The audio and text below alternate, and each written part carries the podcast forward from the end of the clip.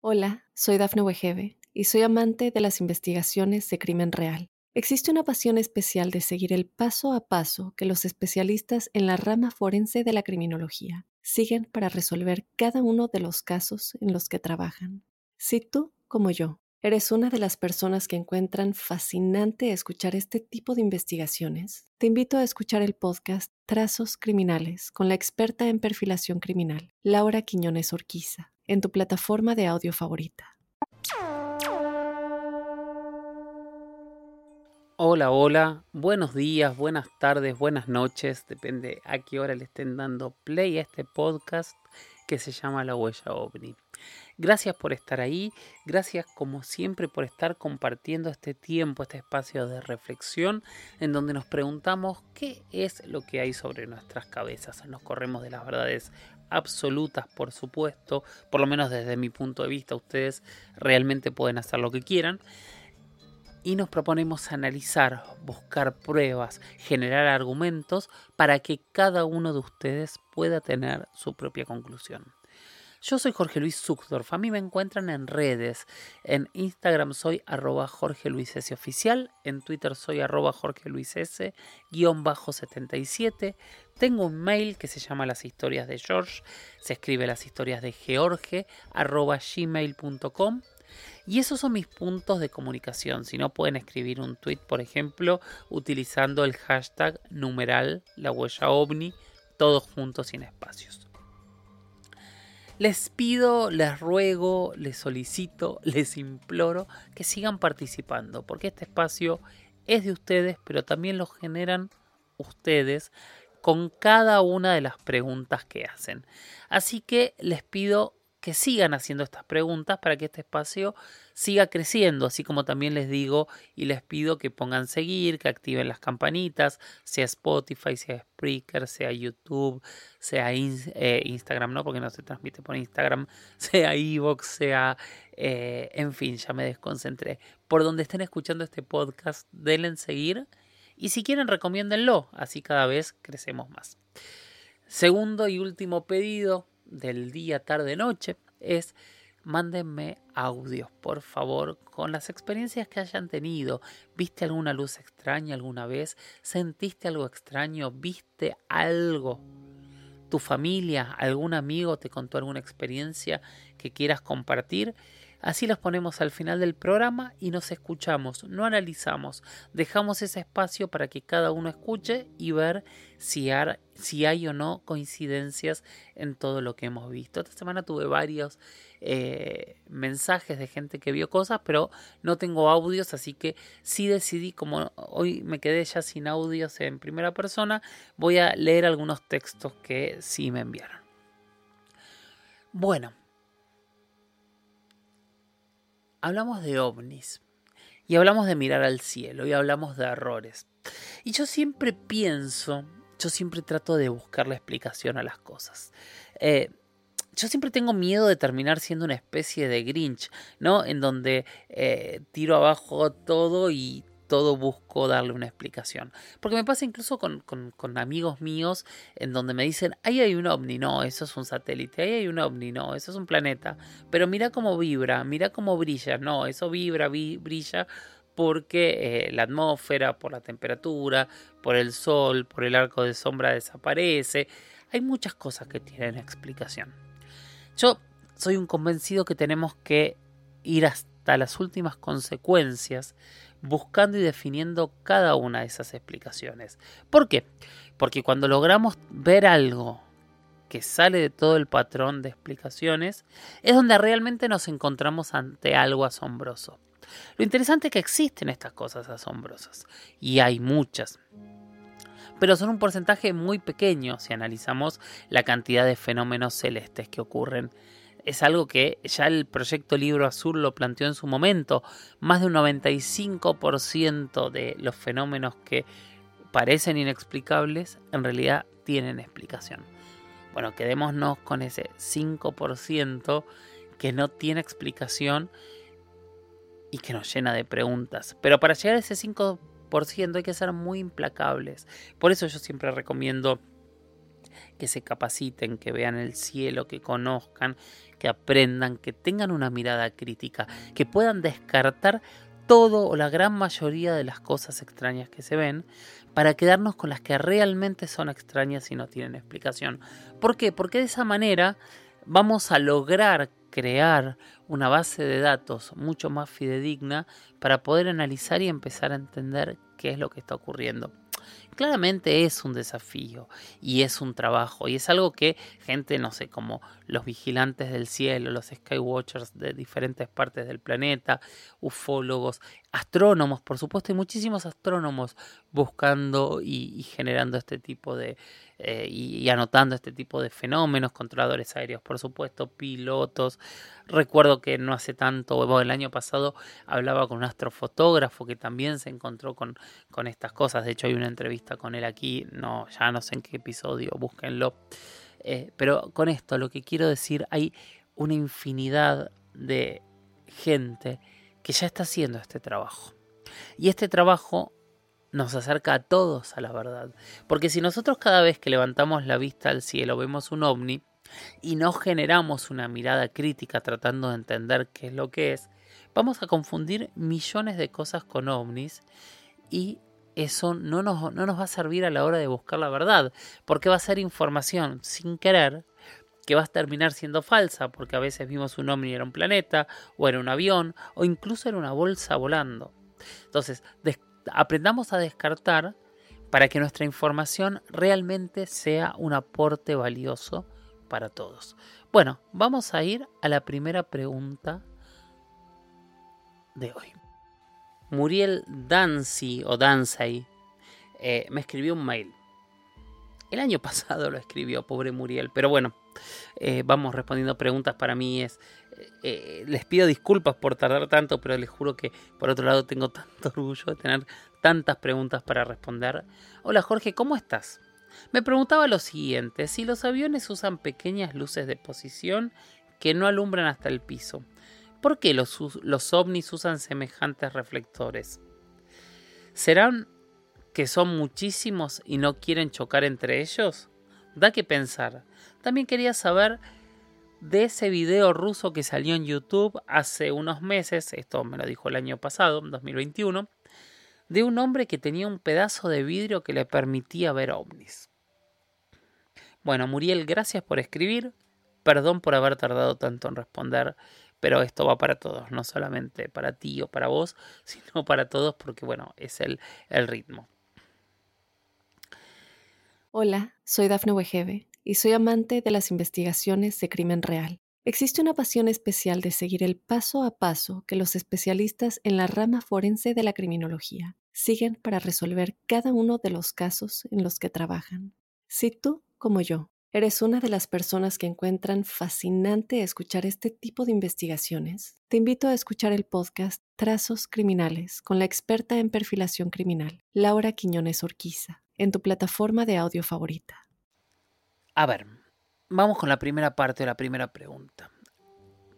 Hay casos interesantes, yo tengo una entrevista con, un piloto en mi YouTube eh, de, un relato donde un ovni eh, o algún objeto volador no identificado, básicamente un ovni, se posiciona sobre el avión e ilumina con un gran reflector la cabina. Hay otros casos, como por ejemplo, pienso ahora otra vez en el caso de Isla Colares, donde las, las luces están volando sobre el cielo e iluminan el suelo a las personas y en este caso eh, también las paralizan.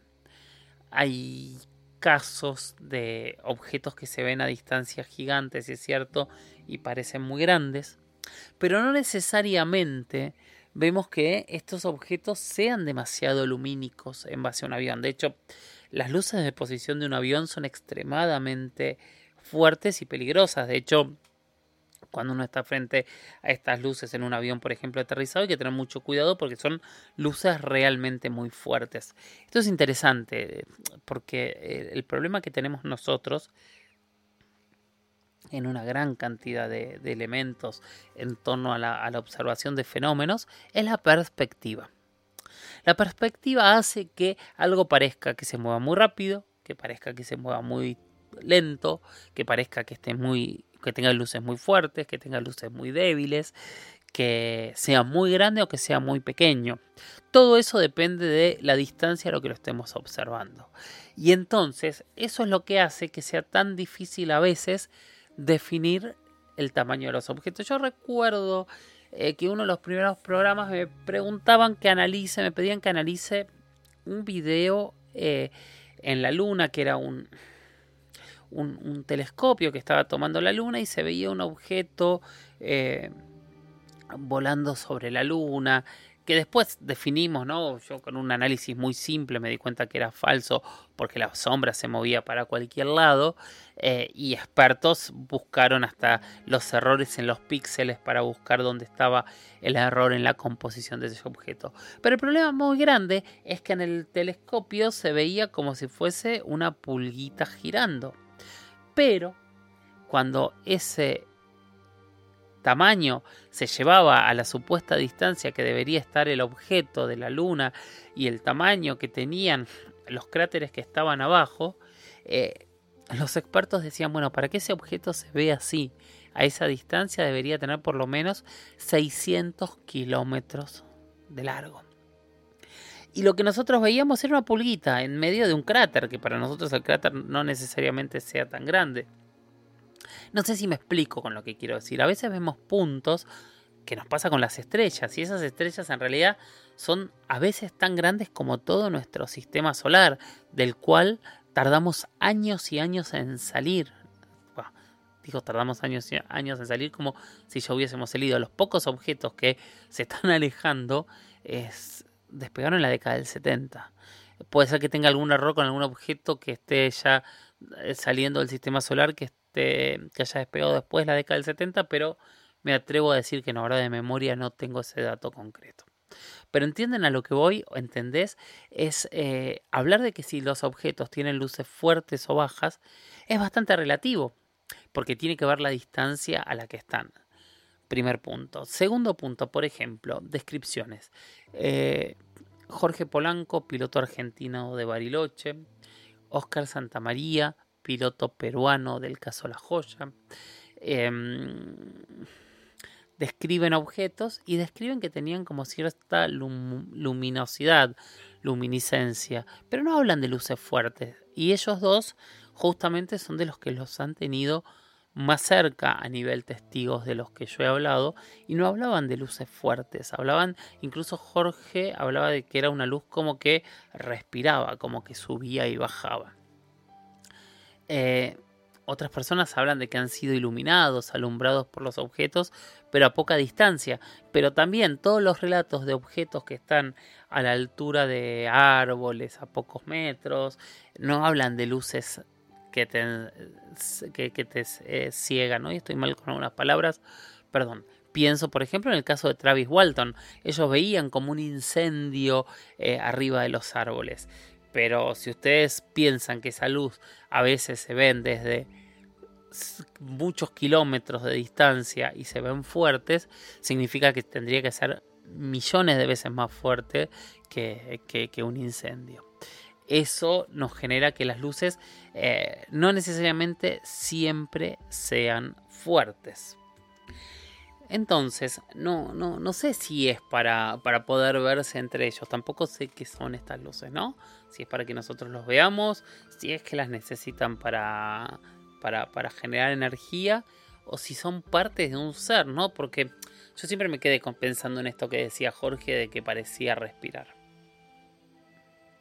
Entonces, no sabemos si tienen luces realmente muy fuertes o son mucho más fuertes que las que nosotros creemos. Sí sabemos que todo es relativo desde el punto de vista donde se encuentra el observador. Y eso es lo que pasa con tu ejemplo de los aviones. Las, las luces de los aviones no se ven fuertes y son realmente muy fuertes. Entonces es interesante plantearnos cuando vemos un objeto moviéndose como si fuese una estrella, pensar a qué altura está y para que nosotros veamos esa luz pensemos cuán brillante realmente es. A veces, lo que nosotros, para que nosotros lo veamos, eh, los elementos tienen que ser miles y miles de veces más grandes, más fuertes, eh, de lo que nosotros nos imaginamos. Eso es realmente muy, muy interesante y, da mucho que pensar siempre. Por otro lado, la segunda parte de tu pregunta era sobre eh, un video que salió en YouTube. En realidad no salió en YouTube, salió en TikTok. Que es un video que se hizo viral por varios lados de alguien, un hombre, un ruso, que dice. No, lo dice él, o sea, voy a contar la historia y después digo cuál es mi opinión de la historia. Lo que dice la historia es que entonces este hombre lo que contó es que vio caerse un objeto en Rusia cerca de Siberia, eh, que cuando se acercó donde vio el impacto eh, había militares que esperó a que se fuesen, que se llevaron todo, pero cuando se acercó al lugar eh, encontró como unos vidrios que se habían olvidado. Entonces agarró y los guardó y pocos días después los observó al cielo y cuando observó el cielo veía que eh, se veían ovnis y veía ovnis por todos lados a través de este vidrio, de este cristal, que era extraño, como que tenía una rugosidad especial que nunca había visto eh, nada similar. La realidad es que no hay nombre eh, no hay eh, cara de quién hizo esto realmente. No hay indicios de qué objeto fue el de que cayó, cuándo cayó, qué pasó. Eh, si un objeto cae, me imagino, y por las experiencias que hay en, diferentes crashes, por lo general los lugares quedan muy este, cerrados por mucho tiempo y sean rusos, norteamericanos, mexicanos, brasileños, en todos los lugares donde ha habido algún tipo de crash, sea por lo que fuere, ¿no? Porque podemos pensar, el que quiera pensar que fueron naves extraterrestres que lo piense, o el que piense que es un satélite o un meteorito o un misil también, no dejan nada. O sea, hay gente trabajando y mirando en cada punto para llevarse absolutamente todo. Y tercero, porque un vidrio nos haría ver algo que, si no, no lo vemos. que estamos viendo otra dimensión. La verdad que me parece una, una historia muy, muy extraña y demasiado tirada de los pelos. No sé si será verdad o no. Pero las pruebas que hay o la falta de prueba hace que uno tenga que descartarla absolutamente. Porque en realidad no hay ningún elemento eh, para validarse de que eso sucedió. O sea, vemos un video de un, con una cámara, un celular que apunta al cielo, pone un vidrio y se ve algo. Es algo muy sencillo de hacer en, en, en, video, en imagen. Es, un, es algo demasiado fácil de hacer como para confiar en una imagen. Es muy difícil confiar en las imágenes, que es un poco también lo que yo quería decir en, en esta en, esta historia.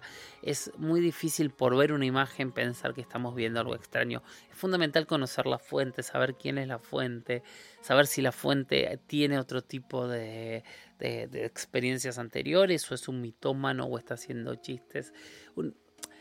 Pasó lo mismo hace muchos años en México, en el año 97, con el ovni de las lomas, ¿no?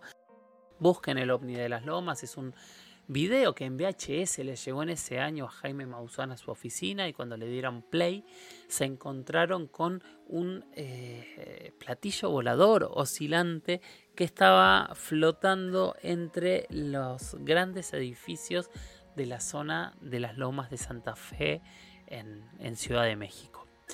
Eh, obviamente esto causó un revuelo gigante, se hizo análisis, se buscó saber si el video era real o no, se buscó y se indagó el lugar exacto donde se había grabado, se buscaron testigos, durante muchos, muchos años se siguió el debate de si era un video real o si no, eh, qué era lo que había sucedido.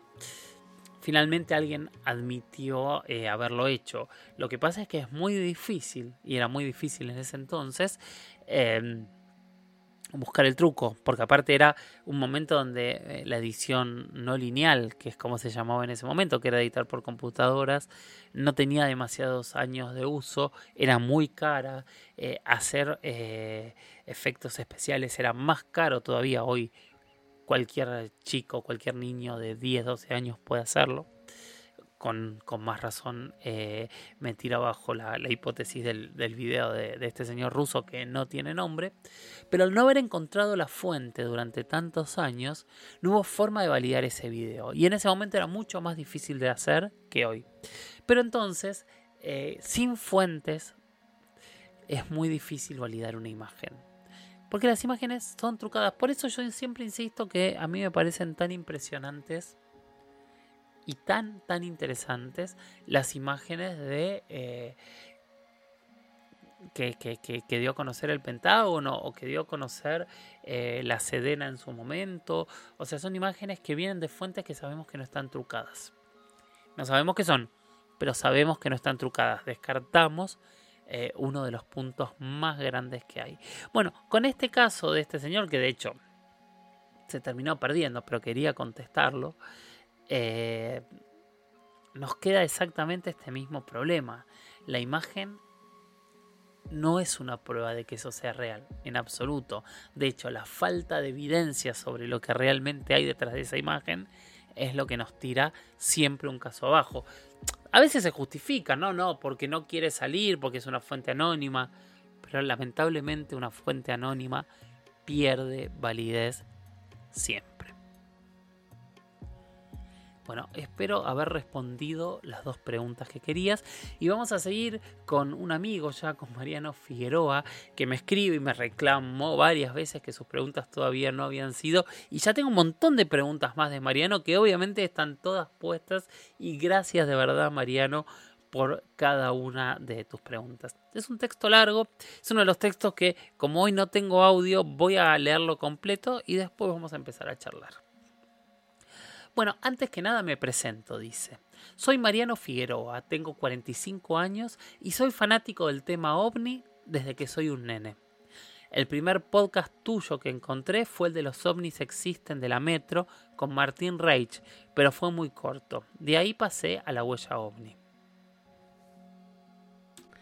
Aclaro que los ovnis, aclaro que los ovnis existen es un podcast que hice para una radio argentina que se llama Metro, que es una radio en donde por dos años yo fui eh, columnista de hablando de estos temas de un programa ya desaparecido y en un momento me propusieron hacer un podcast con uno de los periodistas de la radio, que es un periodista deportivo, pero la verdad que fue súper interesante cómo sus preguntas eh, iban íbamos haciendo como un ida y vuelta, y la verdad la pasé súper, súper bien y cada tanto hablo con, con Martín Reich y, nos divertimos y disfrutamos de, esa experiencia que tuvimos.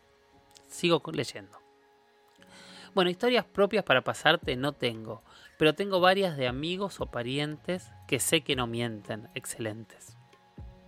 De hecho, una vez fuimos a pescar a San Pedro, que es en la provincia de Buenos Aires, y mi hermano vio a través de la lona de la carpa una luz muy fuerte. Pensó medio dormido, qué raro un faro en San Pedro y no me despertó. Al día siguiente salió en el diario OVNI en San Pedro, me quería matar. Me comí los 85 episodios del podcast de La Huella que hay subidos a Spotify en poco tiempo. Bueno, fíjense de cuándo es este mensaje, ¿no? Porque ya vamos por el 27 de la segunda temporada. Perdón, Mariano, por la demora, tenés razón en el auto me encantaba escucharlo. Me encanta escucharlo. La mayoría de las historias las conozco, pero dentro de eso tirás algunos detalles por haber estado en el lugar, como cuando hablaste directamente del médico del caso Virginia, que no podía entender de qué murió el policía que atrapó en sus manos al supuesto Eve. Muy interesante. Gracias. Bueno, te mandé por Instagram alrededor, hace alrededor de un mes. En las redes yo soy Nanomax o Nanomax con doble X para que trates el tema de leve que tenían en el área 51. Hay videos en internet, pero te dejo un documental completo. Dura una hora, pero es muy interesante. Un tal Víctor, cuya identidad es secreta, vendió una de las sesiones en donde se comunicaban con dicha entidad. Sería para que lo veas y lo comentes. También te dejo otros temas para más adelante si te interesan. El acuerdo de Eisenhower con los Cebes, del cual la nieta está intentando sacar la verdad a la luz. Además de Paul Heller, que falleció lamentablemente en agosto del año pasado, de este año, dice él. Otro caso muy notable es el del ex jefe de seguridad aeroespacial israelí, Jaime Hashed, que además es profesor y general retirado, muy respetado, habló de que el gobierno de USA tiene un acuerdo con los aliens de la Federación Intergaláctica. Si te acordás, en un momento Trump amenazó con divulgar secretos sobre vida extraterrestre porque consideraba que una derrota electoral con Biden fue orquestada. que su derrota o la derrota electoral, perdón. Cuando le preguntaron a Eshed por qué ahora no habla del tema, dijo, hoy ya están hablando de otra manera, no tengo nada que perder. He recibido mis títulos y reconocimientos, soy respetado en universidades del exterior donde la tendencia también está cambiando. Algunos dicen que porque tiene un libro pero un tipo de esa jerarquía con una posición económica más que buena no se va a quemar por unos pocos dólares que le ingresen de un libro que no se consigue ni en Amazon, dicen. Dicen que los Eves no solo dejaron algunos de su raza en bases norteamericanas, sino que llevaron a 12 humanos a su planeta llamado Serpo, en Zeta Reticuli, estaría bueno analizarlo. Implantes humanos Después de abducciones, cientos de implantes se han recuperado del cuerpo de personas abducidas, los cuales parecen que emiten ciertas ondas de radio y están fabricados con metales no conocidos. Otro tema realmente increíble. Bueno, Jorge, tengo infinidad de cosas para de más para charlar historias. Cada tanto nos juntamos a cenar con amigos, les gusta este tema y de ahí surgen aún más historias y cosas interesantes para analizar. Saludos a todos. Te mando un abrazo grande y ojalá la huella ovni crezca mucho más. Gracias. Tengo esperanza que el gobierno de Estados Unidos esté sacando esos videos como una forma de empezar a preparar al ser humano para la verdad absoluta que no estamos solos y que de hecho nos visitan desde hace miles de años. Hola, soy Dafne Wegebe y soy amante de las investigaciones de crimen real. Existe una pasión especial de seguir el paso a paso que los especialistas en la rama forense de la criminología siguen para resolver cada uno de los casos en los que trabajan. Si tú, como yo, eres una de las personas que encuentran fascinante escuchar este tipo de investigaciones, te invito a escuchar el podcast Trazos Criminales con la experta en perfilación criminal, Laura Quiñones Orquiza, en tu plataforma de audio favorita. Creo, como lo dice la gente, K a la gente J en Hombres del Negro del 97, el humano es inteligente, pero la masa es estúpida. Bueno, Mariano, gracias. La verdad es que eh, fueron muchos temas, eh, vamos a guardar alguno para hablar, pero vamos a tomar los dos temas principales que, tocaste. Eh, EVE, esa entidad biológica extraterrestre, es una palabra que la pongo aquí en contexto para, entender, es cuando estamos hablando de vida extraterrestre, vida inteligente extraterrestre sería un EVE. Eh, estos videos de los que habla Mariano es, es una de las polémicas más grandes desde la autopsia al, extraterrestre también. Que, que, habría ocurrido en el área 51. Y es complejo, porque sí, hay un extraterrestre hablando, medio que se comunica, este video fue vendido de la misma manera que fue vendido en su momento la autopsia extraterrestre a una distribuidora de televisión para vender la entrevista. Obviamente la entrevista se vendió, se dio en todos lados y la gran mayoría de expertos, tanto eh, en video como, como expertos en, extraterrestres, la, tachan de totalmente falsa, de, de que no es una entrevista real. Es interesante verla, está en YouTube y está por todos lados y está muy contada la historia de este personaje. A mí me pasa, Mariano, lo mismo que decía en el caso anterior. Cuando yo no tengo em, fuentes claras, me cuesta mucho pensar que algo es real. Entiendo que en este caso la fuente sería muy compleja, porque estaríamos hablando de que alguien se robó el video de una base militar de los Estados Unidos, pero qué sé yo, ¿cómo no salió nada tan similar de las filtraciones eh, del Wikileaks o de las diferentes filtraciones que ha tenido la inteligencia de Estados Unidos de, de, haber existido este caso, como cosas que sí se han filtrado y cosas que sí se han desclasificado. Por otro lado, si realmente la tienen, por supuesto, buscarían negarla y qué sé yo, por ahí se ve exactamente así, un extraterrestre, un Eve, como vos decís, o Eve, eh, o por ahí eh, es un disfraz mal hecho y mal armado. Sin haber estado ahí es difícil. Vuelvo a decir lo mismo que decía en, en la respuesta anterior. Sin fuentes es muy difícil poder analizar si algo realmente es real o no lo es. Y ese es el punto eh, más polémico, más endeble que tiene esta historia. Más allá que recomiendo que lo vean porque es interesante, está bueno, es, es, es divertido eh, y demás.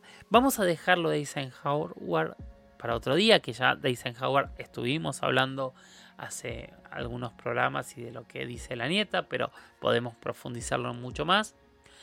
Vamos a dejar a Paul Heller también y a todos estos personajes que vamos a ver si hacemos como algo más unido para hablar de lo que dicen ellos.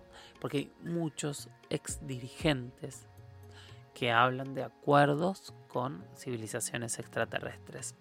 Honestamente no tengo ningún punto para, para creer que esto sea cierto, pero como bien dice Mariano, ¿por qué gente tan importante y tan reputada querría tirar una vida a la basura para decir una mentira? Qué sé yo, también por ahí querrían hacerlo, quién sabe. Y vamos a quedarnos con el último punto, que a mí me parece un punto, el anteúltimo punto, porque después nos queda el de los implantes, que el de los implantes también voy a hablar en otro momento. Lo voy a guardar, de hecho, los dos puntos para que vuelvan a aparecer más adelante, porque si no van a quedar colgados. Pero a mí lo que me pasa con los implantes es que nunca descubrí en concreto y en primera persona alguien que tuviese un implante y se lo hubiese analizado otra vez las fuentes. Dicen que muchos han tenido y han encontrado. Dame un nombre, una dirección, una persona concreta y decime qué estudio concreto se hizo sobre ese implante. Ese dato concreto, al día de hoy, yo no lo he encontrado. Claramente no significa que no exista, pero yo no he visto esos datos de, implantes. Voy a ponerme a buscarlo, ¿no? Para poder responder más en profundidad y ojalá pueda decirles, ah, no, mira, en tal lado hay tal persona que se hizo tal estudio. Yo no lo tengo ese dato hoy, pero lo voy a investigar. Y sí, nos vamos a quedar a hablar del tema del incidente o el proyecto Serpo. Que el proyecto Serpo es algo realmente interesantísima. Es una historia preciosa. Y es una historia que se viene hablando hace mucho tiempo. De hecho, hace más de 30, 40 años que se habla del proyecto Serpo. Y vamos a correr de los nombres. Yo sé que les acabo de decir todo lo opuesto a la importancia de las fuentes. Pero en este caso yo prefiero quedarnos un minuto con la historia.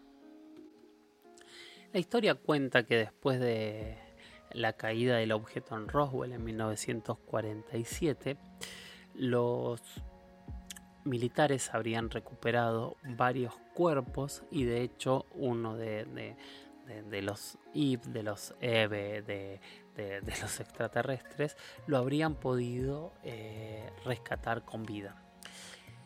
Este extraterrestre habría sobrevivido, según estas fuentes anónimas, por supuesto, por más de cinco años y en esos cinco años lograron empezar a comunicarse con él y en teoría habrían ubicado a el planeta de donde venían, que venía del sistema Zeta Reticuli, de un planeta llamado Serpo. Y parece que en 1964, según esta misma fuente, diferentes líderes se reunieron con representantes de Serpo que vinieron a la Tierra eh, y en ese momento les dieron los cuerpos de los tripulantes del objeto caído en Roswell. Al año siguiente volvieron a, a reunirse y empezaron un programa de intercambio de personas y de tecnología y 12 militares de Estados Unidos, según esta misma fuente, habrían viajado a Serpo y habrían estado allí 12, 15 años hasta 1978, que algunos murieron, de hecho había dos mujeres entre los que viajaron, pero el resto terminó regresando a la Tierra y que desde ese momento hay como un intercambio fluido de tecnología, de conocimientos y de seres entre humanos y eh, seres provenientes de este planeta Serpo de Zeta Reticuli. Cuando uno va a internet a poner los nombres de cada uno de estos personajes, se da cuenta que es una noticia una y mil veces escrita igual, copiada igual en cientos de páginas. Aparecen nombres que no existen en ningún otro lado. El único nombre eh, importante que existe es una periodista, una ufóloga, que se llama Lyndon Moulton Howe, que es la única persona que nombran como la impulsora de, de, esta historia, que seguramente ella lo, habrá contado. Obviamente eh, hay que ir a la profundidad de esto, diciendo que una persona que se le presentó sin presentar ningún tipo de pruebas, como un militar, eh, fue quien le contó la historia. Y después empiezan a aparecer fuentes, nombres completos, algunos en español, otros en inglés. Pero la verdad es que cuando uno trata de llegar a ver de dónde viene esta historia, siempre te encontrás con puertas o muros. Ahora, ¿esto, ¿esto genera que la historia sea mentira? No necesariamente. Lo mismo que ya hemos hablado pasa con la historia de Bob Lazar. Eh, pero cuando le sumamos a esta historia de intercambio de personajes, eh, algo de lo que ya vamos a hablar, pero que tiene que ver con los relatos de Paul Heller, los relatos de Alfred Webre, los relatos de todos estos personajes, perdón, se me fue el nombre del, ministro de Defensa israelí también, cuando empezamos a hablar con todos estos personajes, que de alguna manera nos dicen lo mismo y nos cuentan el, mismo relato, mínimo nos generamos una enorme pregunta. ¿Puede ser cierto esto? ¿Realmente esta historia puede haber ocurrido? ¿Estos seres podrían haber generado un intercambio tecnológico y filosófico con el ser humano? De ser así, ¿por qué se mantendría en secreto? ¿Qué, ganarían los grandes líderes manteniendo en secreto una verdad tan grande? La respuesta para muchos es facilísimo, ¿no? El secreto, la verdad es poder. Eh, ser los únicos que manejan una verdad tan grande eh, sería algo realmente muy poderoso. Ahora también, ¿Podría mantenerse en secreto una verdad tan grande durante tanto tiempo? ¿Ustedes creen que algo tan importante y tan fundamental podría no haberse filtrado con pruebas de manera mucho más contundente en estos últimos 70 años? Fíjense que en realidad no voy hacia ningún lado, ¿no? Porque me estoy contradiciendo todo el tiempo. Pero es lo que me pasa cuando toco estos temas. Líderes hablan de acuerdos. Las historias carecen de pruebas. Todas las historias de estos acuerdos o de trabajos de tecnología carecen de pruebas. Y por otro lado está esto que creo que hablamos también en el último episodio. ¿Cómo puede ser que tengamos tanta tecnología tan grande, tan potente y tan rápido en los últimos 70 años? ¿De dónde salió? ¿Realmente tuvimos un despertar a la sabiduría y al conocimiento tan grande que en 70 años dejamos eh, casi como inútiles a los otros 6.000 años de historia de la civilización, donde nos enorgullecíamos de haber hecho una rueda en mil años de desarrollo? ¿Qué pasa? ¿Dónde estamos parados? ¿A dónde vamos? ¿Qué sabemos? ¿Qué no sabemos? ¿Qué no nos ocultan? ¿Qué nos ocultan? Son preguntas para las cuales no tengo respuesta. Pero me gustaría que cada uno de ustedes la piense y piense en este planteo que nos hizo hacer Mariano para entender en dónde estamos parados, hacia dónde vamos y realmente qué es lo que ocurre en nuestro planeta. ¿Qué es lo que ocurre? ¿Existen estas visitas? Bueno, vamos a ir leyendo dos historias más y vamos a ir cerrando el episodio porque hoy, como les dije, no tenía audios. La primera es de Miranda Cárdenas que dice, en una tarde después de comer salí a recostarme al jardín mirando el cielo, vi un cilindro de metal girando en el cielo. Entonces llamé a mi papá y apunté hacia el objeto. Lo vimos un buen rato hasta que desapareció en el horizonte. Hasta la fecha no sabemos qué vimos, pero lo vimos. Saludos desde México. Bueno, bueno, esa es la experiencia que vamos a leer hoy. Tenemos otras experiencias y otras cosas para seguir hablando y contando. Pero hasta aquí llegamos en este episodio Recuerden seguirme en redes, recuerden poner seguir al podcast, recuerden recomendar este espacio que es de todos y por sobre todas las cosas recuerden seguir enviando preguntas. Gracias por estar ahí, gracias por construir entre todos la huella ovni.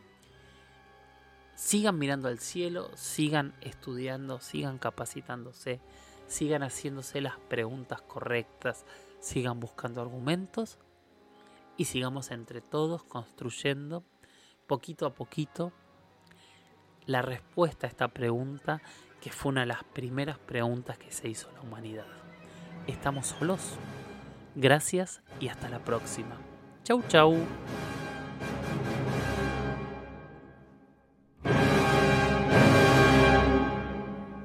Hola, soy Dafne Wegebe y soy amante de las investigaciones de crimen real. Existe una pasión especial de seguir el paso a paso que los especialistas en la rama forense de la criminología siguen para resolver cada uno de los casos en los que trabajan. Si tú, como yo, eres una de las personas que encuentran fascinante escuchar este tipo de investigaciones, te invito a escuchar el podcast Trazos Criminales con la experta en perfilación criminal, Laura Quiñones Orquiza, en tu plataforma de audio favorita.